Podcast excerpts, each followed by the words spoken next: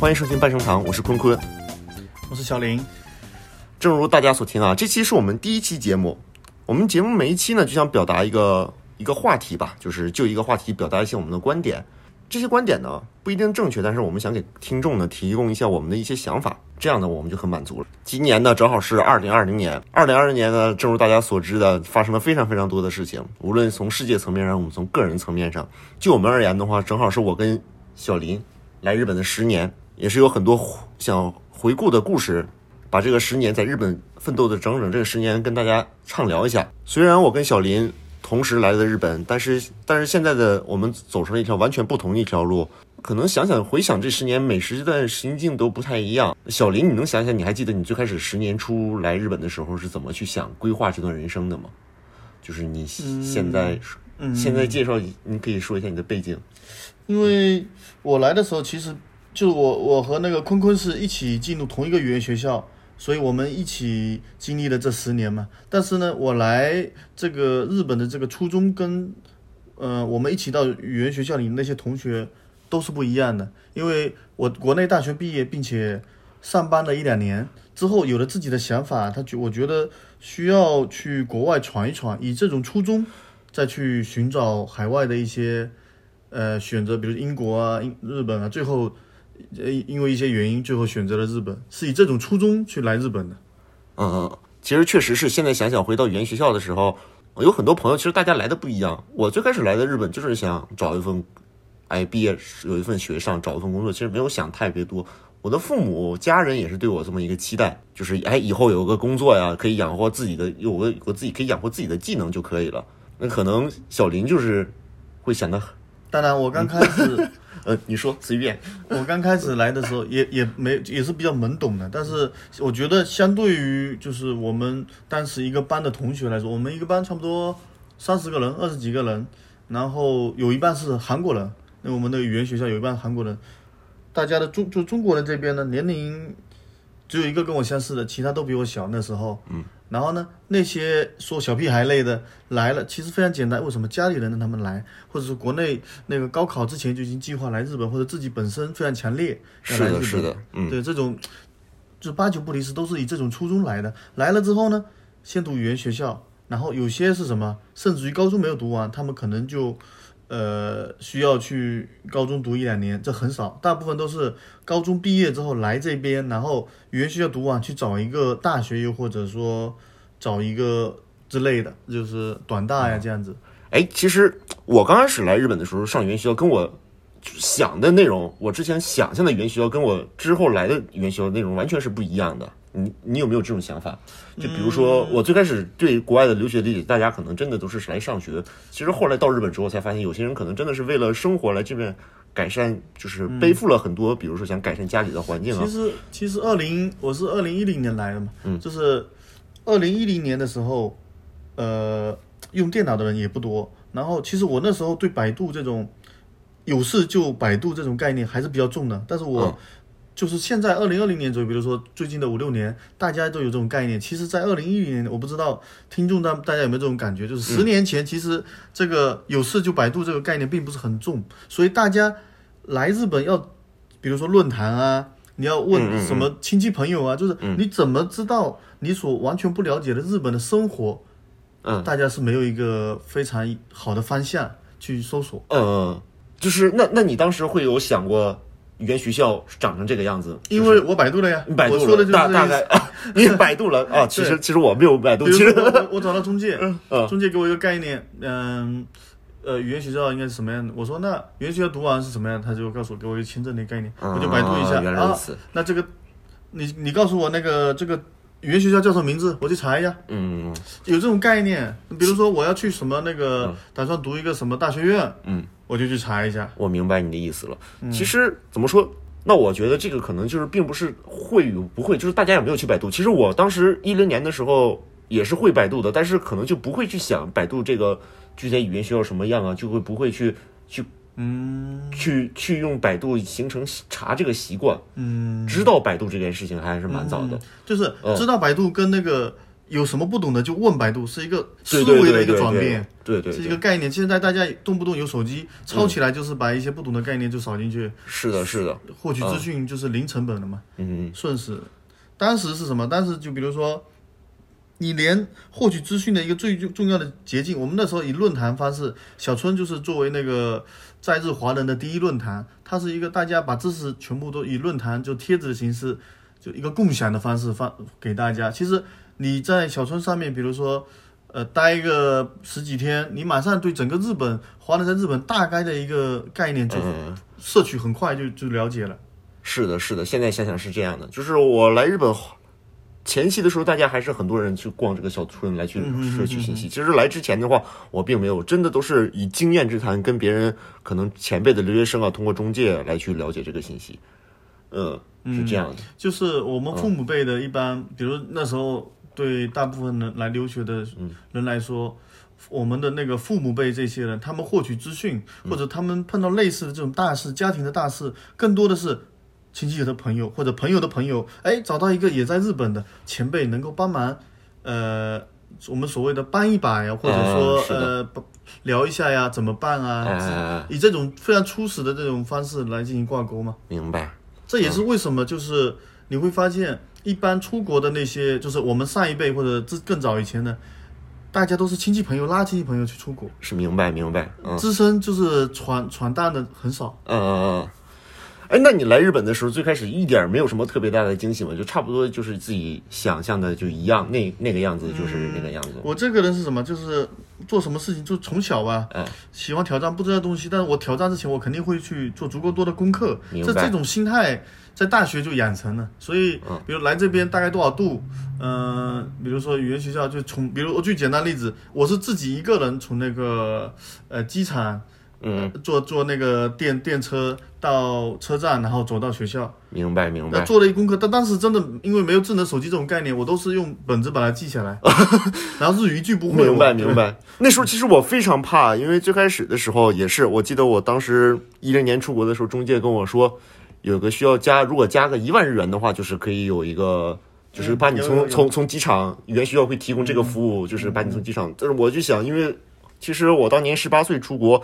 人生地不熟，我妈妈也是非常非常害怕。哎呀，在机场就是很多小细节都她都害怕出问题，所以就当时就是，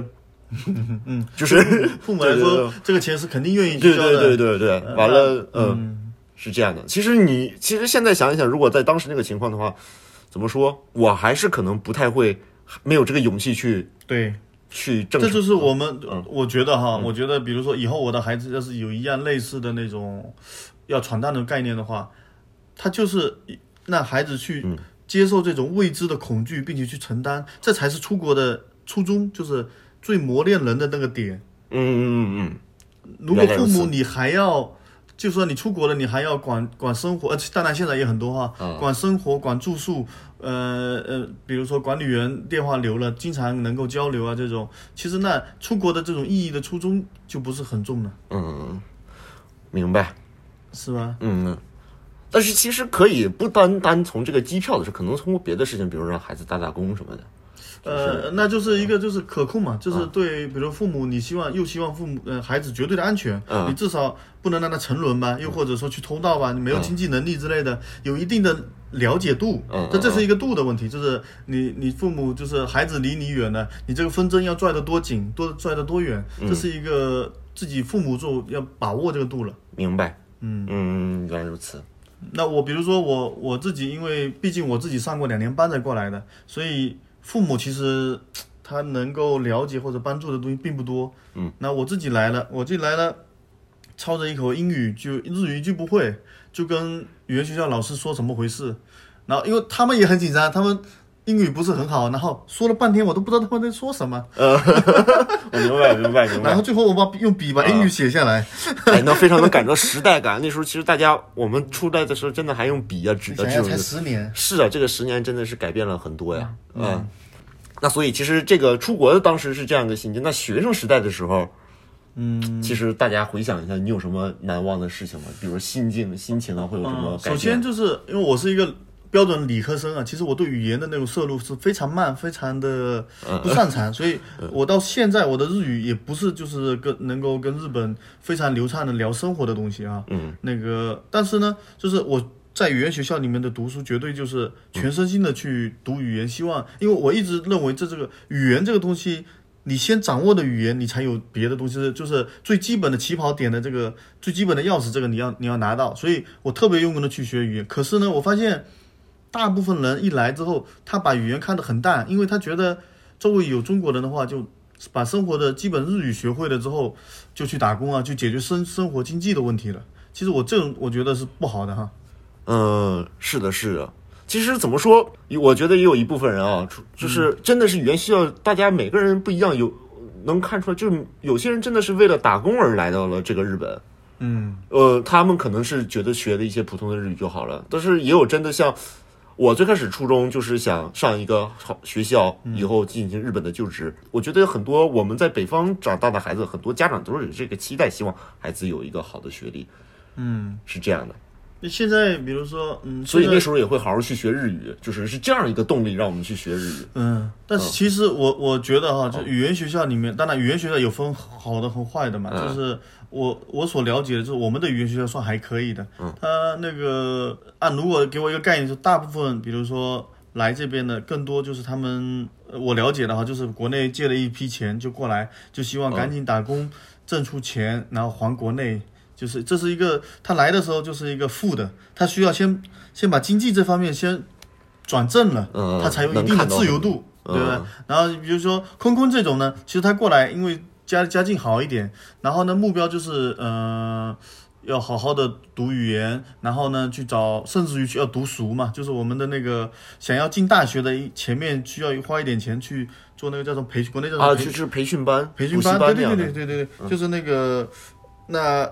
几乎我我们那个时代这种人是非常非常少的，只有非常有钱的学生他才有资格去做这个事情，哎，其实那现在，其实啊，我已经很久没接触新的留学生了。非常多。现在大家有钱都这个这个，其实我们现在说的有点乱，我觉得去有条理的去去把这个捋出来的话，就是现在那个来日本留学的留学生，他们的这种初衷啊，我们按比例来说的话，大部分都是真的来留学的，或者说镀一层金，哪怕是镀一层金这种概念，它也是。我来了，我不打工，或者我少打工，打工是一个乐趣，不那不是一个生活的必须，就是压在身上的东西。我我来这边，我要我要住好一点，嗯，我要用好一点，明白我要买好一点，然后呢，我与与那个读那个，当然这主要是因为中国的那个经济强大了，父母有钱了，所以可以承担这一部分。那他们来了之后呢，语言学校读一下，然后花很多钱去做补补习班，但那那个再去，比如说大学东大呀这种进更好大学的可能性大大增加了，跟我们那个时代来比的话，是的。哎呀，想想这个十年，真短短十年，真的华人的变化真的好大呀，嗯，真的好大。这个确实是现在能感觉到，就是现在更多的是一些，比如说越南、比东大漠还有尼泊尔的那个来在 出现在大这是一个迭代的过程嘛，其实这个东西，我觉得也能也能好好的大家聊一期，就是因为我觉得就是日本的这个外国人这个体系啊，它是一个迭代的过程，就是我我们我认为哈，我我们一零年来的时候，大概就是我们之上，它分成那个韩国人是最高的，然后。接着是台湾人，然后就是我们大陆人。我我大概的就这种感觉，就是韩国人就是来的太早太早，老早到就是因为韩国那时候从那个二战的时候就被占领，然后这他们之间进行一个嗯不断的那个就是来来回回，有的有些就是结婚，日本的结婚回来再带回来，就已经说不清楚的那种关系。他们可能在这里已经经营了，你按那个四零年、五零年、五零年、五零年开始算的话，也已经。有半个世纪多了，所以他们那个在这里可能就是四代、五代、六五代这样子。然后这种层级会出现什么？他说他们那个作为外国人的优势非常大。然后呢，他们所从事的那种工作，嗯、举个例子，就是不管是创业哈，我我按创业来说这个方向来说，因为今天的主题有往创业这方，因为我觉得创业方面的他们的大部分，比如说韩国人，他们建的公司，呃，上市公司很多，然后呢。大手就我们所谓的那种大公司，就几十人、上百人的那大公司很多。然后他们从事的行业呢，又是比如说科技类的、技术类的、游戏类的，或者说都是比较上上一级的那种。接着就是那种台湾的，他们台湾的那种是呃，就是我们日剧时代之完了之后，相对比韩国人要远，距离要远一点，而且他们来稍微晚一点。那么更多的那种，比如说呃代工厂类的，还有工厂加工类的，就是这种也能爬到一些比较好的，就我了解我理解的这种方向哈。当然局部的，比如说某些行业有你说，就大概那种。那我们中国人来了是作为第三批来的。就你们看那个新宿事件这种，是的，是的。我们华人不是香港那个韩国，那还香港、澳门啊，或者说我们那个大陆地区的这些人来的这一批，就是说完全纯正的这种来这边打拼的，一般都是偷渡来的呀，居多。东北的那个那个叫什么？呃，就是二代吧，二代遗孤，叫遗孤，对对对，东北二代遗孤的那种。呃，还有我们福建这边南洋，像南洋那个一部分像南洋，还有像那个东洋嘛，都来日本这一部分呢，都是没有签证混到那个永驻，又混到那个呃，就是规划，就是我们说的变成日本的那种这种这种类类型，他们更多是建筑类的，嗯，装修建筑，还有呃料理店、饭店，叫饭店打工，就是酒店打工类的，就是往这个方向，就是相对更底层一点，这是我那时候理解的现状哈，嗯。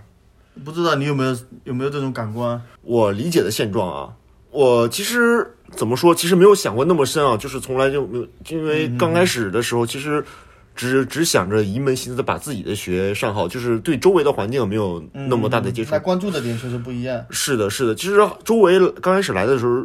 有。就是有台湾人的话，其实第一次见面的话，会有一些很敏感的话题，就想问他们，或者见到韩国人的话，也是很很多，就是没有想过背负着很多，比如说以后呃，当时就是之前的历史啊，什么日剧时代啊那些东西，从来就没有去想过。但是后来在来了一段时间之后，那时候有一个新宿事件的电影出来之后，我们会去正。通过那个电影之后，我想去深入的去了解原来的二代，也是通过那种受到文化传播啊，了解。而且正好那时候当时有个朋友也是 二二代的，就是家人，嗯，也是二代，正好是。东北的伪满洲国的时期，长辈是日本人，完了后来从就是随着那个潮流就来到了日本，嗯，也有这样的，就是就是周围的环境构成很复杂，有的是像韩国这样的、台湾这样的，还有大陆这样的，就是每个人的背负的东西也不同，嗯。嗯，想的东西也是不同，就这么来了。我但是我真的来的时候没想那么多，来的时候当然了，就是因为。我我对我来，我刚来了之后，就是嗯，很短的时间拼命学日语嘛。嗯。学完日语之后就开始观察人嘛，因为我这个人就是你来了日本嘛，你你肯定先语言先通的时候，你在了解这个日本的这个社会是什么样的，这个人是什么样，他文化是怎么回事，然后把以前自己好奇的这些点，就不呃，比如说你要么问啊，要么查，因为那时候你身临其境的嘛，你就可以去体会，然后去去自己去寻找答案，会找到一些自己认为对的那些答案。嗯。对，然后不断的呃推翻自己，不断的看到新的东西，然后这种理解度越来越深刻，就是是的，是的，啊，周围环境大概就是像在我们刚才所说的那样。那其实回想一下，你当时有什么奋斗的吗？小林，有什么奋斗的？就是奋斗的让你难忘的经历，比如说，因为到了异国他乡，嗯，我们就就是如果是历程，就是语言学校那边，呃，是这种。对未知的一种感觉嘛，因为，呃，我来来日本之后，其实我就没有想过那个要去直接的，就是进行那个再次带入升学大学院什么的。我更多的就是去想一下那个怎么样去创业这种。我们说创业，其实就是不想走那种标准的那个打工的路线，就希望能寻找一些 是打工是绝对不可能打工的，就是去寻找一些这种那个。呃，机会或者说多多了解多看，寻找一些最适合自己的，能够呃创造价值的地方。呃，然后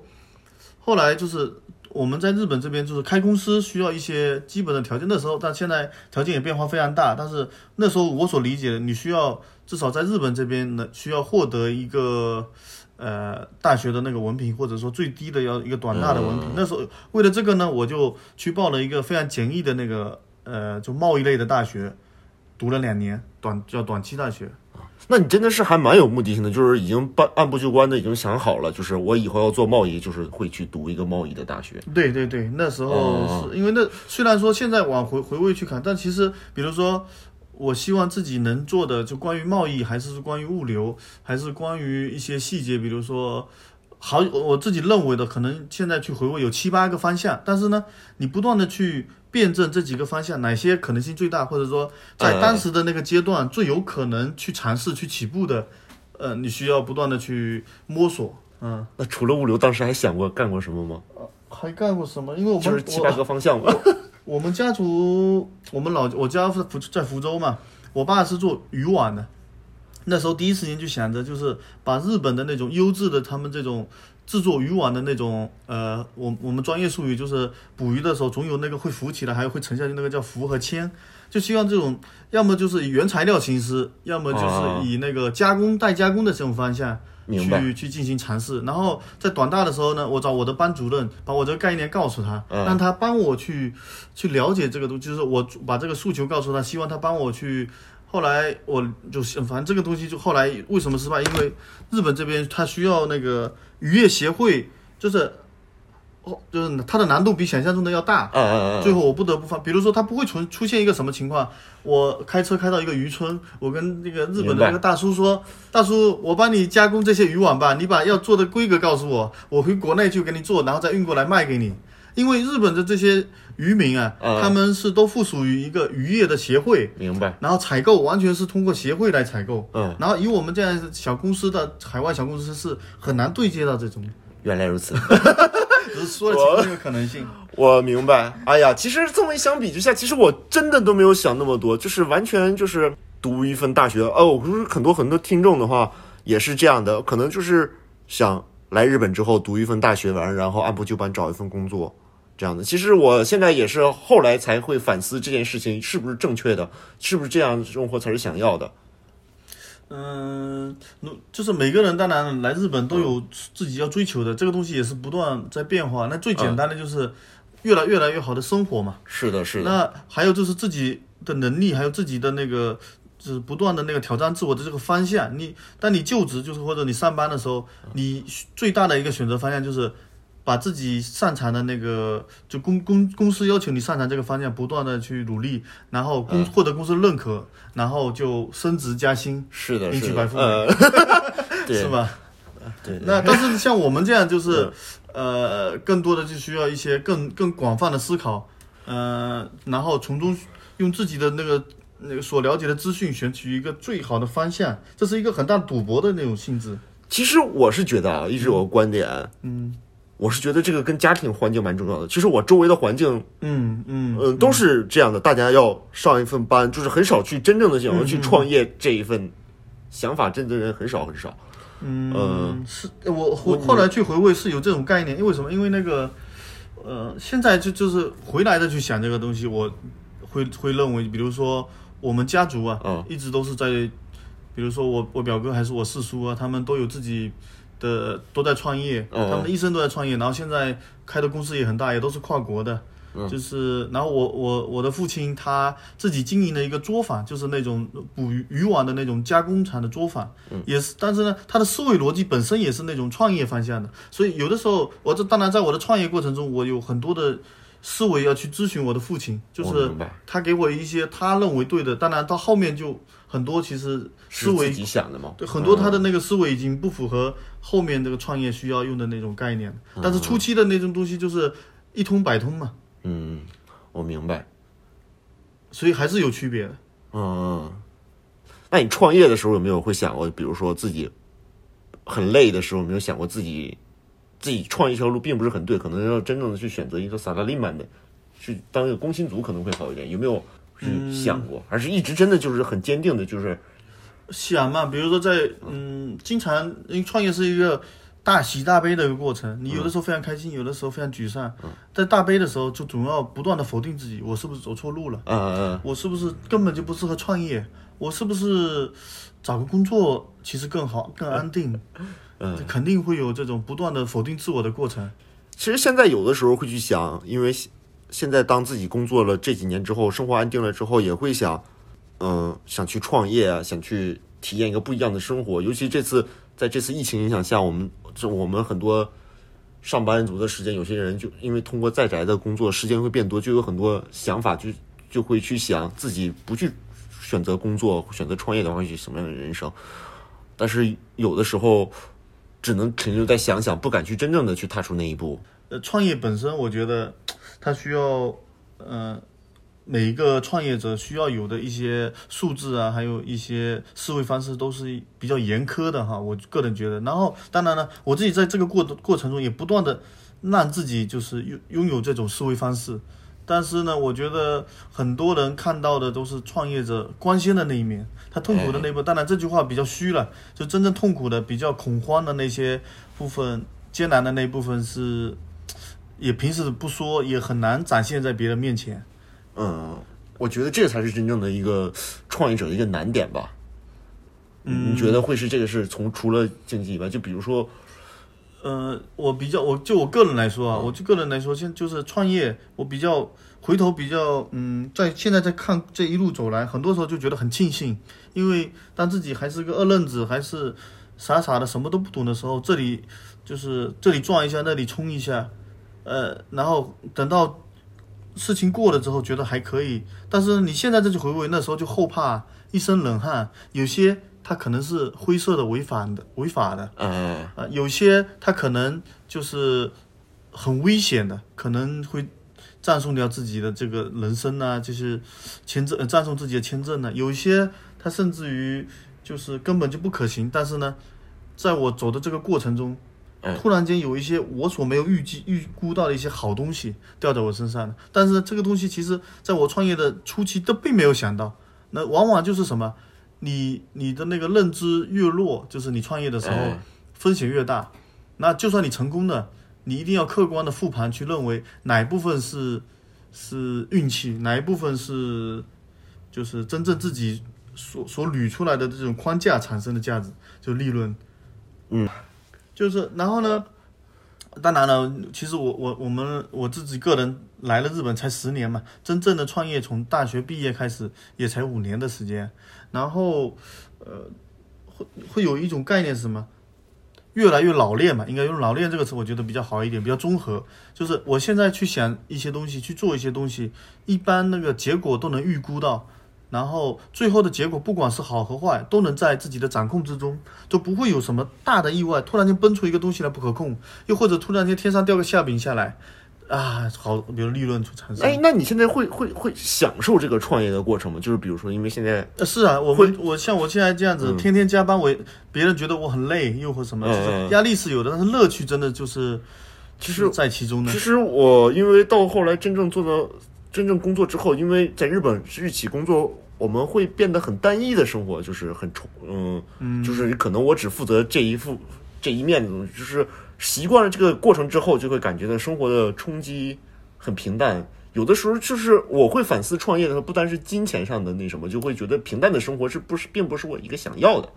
但是其实这种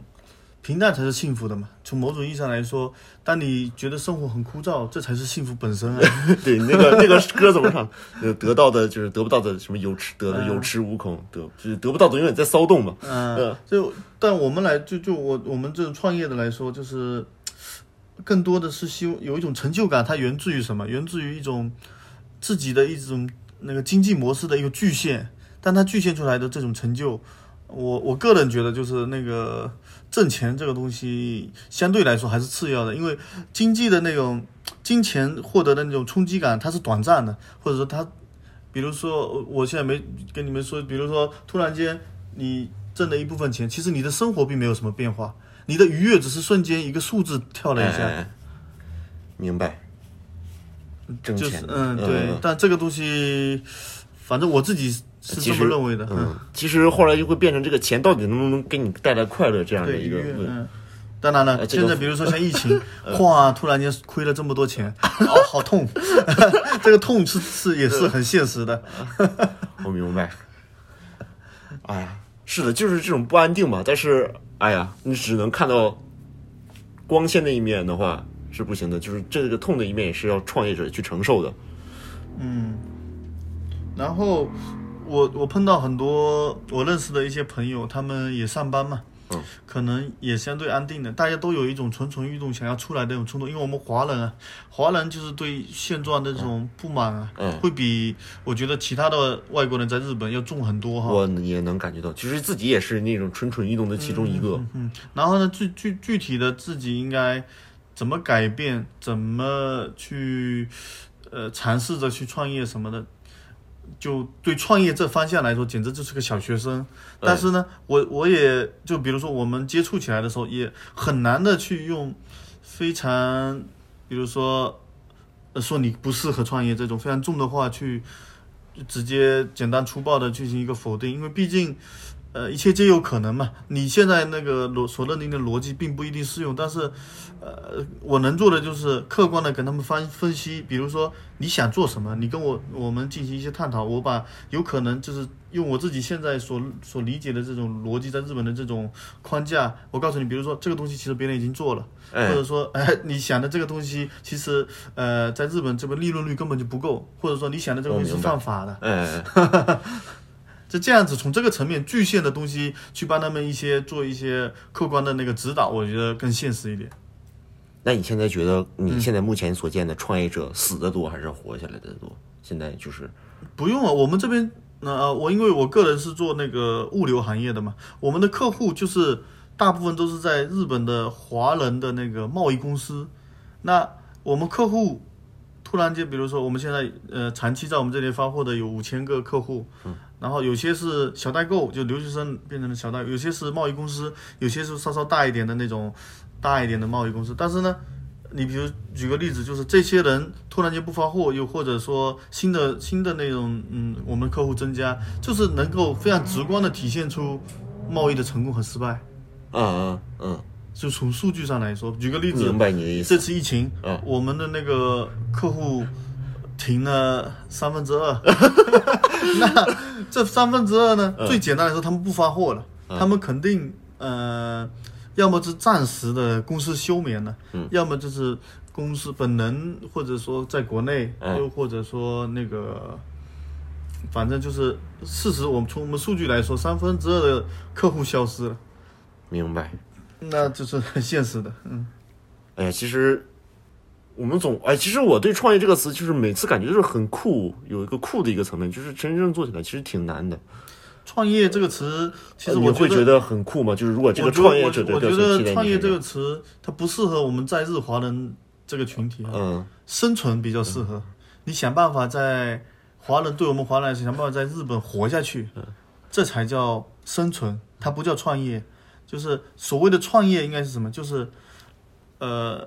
经济就就是框架公司这种运营模式的东西考量的非常完善了，然后有一定的资金投入了。嗯呃，这种可预见性的，每每三个月进行一个呃报表式的那种评估，科学评估，这种才叫创业，而不是就或者说国内像国内这种创业，它是高效的，它同时比如说天使，嗯、说到就是这种天使轮啊这种直接流进去会有很企划书啊，非常明白。具现的一些东西。那我们在日本的这些华人，他的他所谓的生存是什么？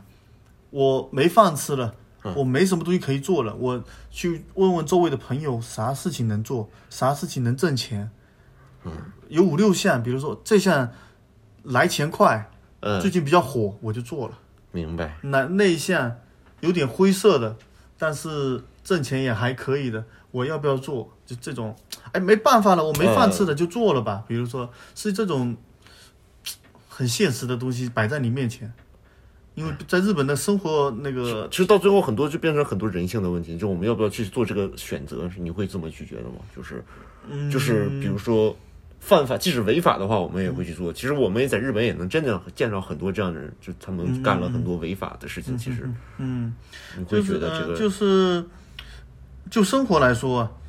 没有对错，因为你要活着嘛，你有家庭。嗯然后你说灰色的，比如说违法吧，很多灰色的那那那些空间啊，嗯你去摄入的话，你自己得有个概念。如果这就是对于创业的，或者说对于我们这些华人生存的华人来说，你自己要有概念。你自己比如说觉得这个东西就算是灰色，但是呢，我就干两个月。我们具现一些吧，比如说呃，我们国内的那些处方卖处方药这种东西，嗯处方药它本身在国内是犯法的，但是呢，在日本这边处你拿到处方药之后，你卖给国内的亲戚朋友，嗯然后嗯这个事情本身是灰色，是在中国的法律是不允许的，但是呢，它其实监管力度非常弱。嗯，那你觉得这个大家都在卖比较弱，那我也我也卖一些，就是，但是你自己如果没有概念，因为这个东西钱一旦来得快了，就容易麻木你自己，嗯，那这是非常危险的。那我觉得大部分人都没有这种概念，明白。是非常危险的，因为这种东西就好像你迟早都会有一有一有一天那个，或者说总有一些特殊事件发生之后，总要收尾的嘛，对吧？嗯，因为没有什么理由头，你自己不会跳出来。嗯，其实这个很难收，因为一旦挣了钱的话，其实大家真的是能不能收手啊？这个真的太，就像赌博一样，你已经上了台桌了，就我觉得很难从那个台桌上下来了。而且像创业嘛，比如比如说你上班，你上班挣的钱它是有概念的，就这么多，对不对？嗯但是，一旦你做一些灰的东西，你挣的比你上班多两倍、五倍，那你维持这个状态，你很难那个，呃或者说，当你维持一定的这种五倍的那个经济收入之后，你必然生活的那个就是生活质量也提高了五倍。等你再回去想切掉这个东西，再回去上班的时候，那你生活质量是很难退回去了。嗯，那这样的话，其实你如果其实我是很难去摆正这个心态。如果真的是当时到了那个生活的层次，生生活层次一旦上去，就是再下来的时候，那个是我觉得挺难。其实我我我周围很多朋友是是这样子的嘛，但我我我到现在为止，我我这个人喜就大家经常喜欢坐下来聊天嘛。嗯。我跟我们我很多的朋友啊，我现在粗略，比如说举个例子，二十个有了吧。我跟我二十个朋友做灰色的一些朋友说，如果哪一天你不做这一行呢，我请你吃顿大餐，是不是？然后到现在我就请了一个人吃大餐。哎呀，真的，嗯，哎，那其实如果从你们创业者来说，就是当看到真正在日本工作的以工作形式，就是上班族的形式的华人是一个怎么一个状态呢？嗯，就是其实生活是没有交集的。是的，就是我们的创业，就是你们，特别是你们像像你像坤坤这样子，他在日本的大手的公司上班，每天起早贪黑，然后回家之后，呃，或者说跟日本同事有一聚会啊，或者说自己在在家里休息，然后他他虽然没有融入到日本人的生活圈子，但是他也没有进入我们华人的圈子，甚至有点排斥。我就是哎，会有人排斥，但是我个人并不是很排斥啊。我先把自己摘出去。但是我真的能感觉到，其实有一些华人，他们并不喜欢于真正到工日本去工作圈子之后，并不是很喜欢跟华人，他们愿意给这个把这个阶级分出来，就是我是跟日本人混的圈子，嗯嗯嗯嗯。会有这样的明显的感觉。嗯嗯，那这个东西它没有什么对错的，因为，呃，你想要深层次的融入日本的社会，哪怕日本人不接不接纳你这个群体，但是呢，你也要努力的去跟他们进入他们的社会。为什么？因为你只有进入他们这个圈子，你才有可能不断的往上走。就是当然，我们华人就日本人这个圈子，他那个排华内心的排华是很高的。就是你真正作为一个中国的，哪怕你你就是入了日本籍，你想要走到日本的大手的公司的顶端或者说高层是非常非常难的。它排斥度就是不言而喻的那种排斥度，就是我们国内可能也是有。但是我我这么去想，其实这种人还蛮可怜的吧？会不会？你会不会觉得蛮可怜的？就是他即使融不到日本公司去，在华人这面，他是还是瞧不很看不上，很看不上华人，就是一些嗯哼哼，跟华人接触的一些人，就是自己立在一个就是半中间中间的一个。但这个极端的那些，呃，我也碰过很多例子哈。以后可能把这些东西当成故事跟大家聊，其实都挺好玩的。但是这个是一个度的问题，就是你有诉求，你有这个方向，它并没有本身并没有什么对错。你远离这个呃我们的华人圈子，它并没有什么对错的。为什么？因为那个一个人的那个交际时间、交际圈子是有限的。你跟华人圈子，比如说大家一起平时玩一玩，去哪里去哪里出游呢？你跟日本人这个圈子，你很难维同时维系这些圈子，因为毕竟他生活习惯、文化，哎，其实我身边还蛮少这样的人的，我不知道你是身边怎么样。其实我现在回忆起，就是你现在说这样的例子的话，就是彻底把自己，呃，就迫切的想融入日本这个圈子，但是想离开华人圈子这样的人，真的是屈指可数。我能，现在能想到名字的就一两个人，这样。嗯，但是因为我现在比如说去哪些地方玩，接触到一些朋友，这些朋友很多是社员，嗯，这种他本身他我跟他们之间交集就少，然后之后没有的联系，我无法判定他是只是跟我没有联系，还是他那个是真的都不怎么跟就华人联系，是这种。但是呢，从整体感觉来说，我觉得确实也不是很多。这期呢，是我们最开始的初衷呢，就是想聊一下这十年之内，我跟小林同一个时间点来到了日本了，截然不同的路，在这条路上，我们有更很多的自己不同的故事，有自己的心酸。嗯，好的，这期就差不多这样，下期好的，再见。谢谢大家。下下期再见。其实这期呢主聊的呃作为主持人啊啊也是第一次主持，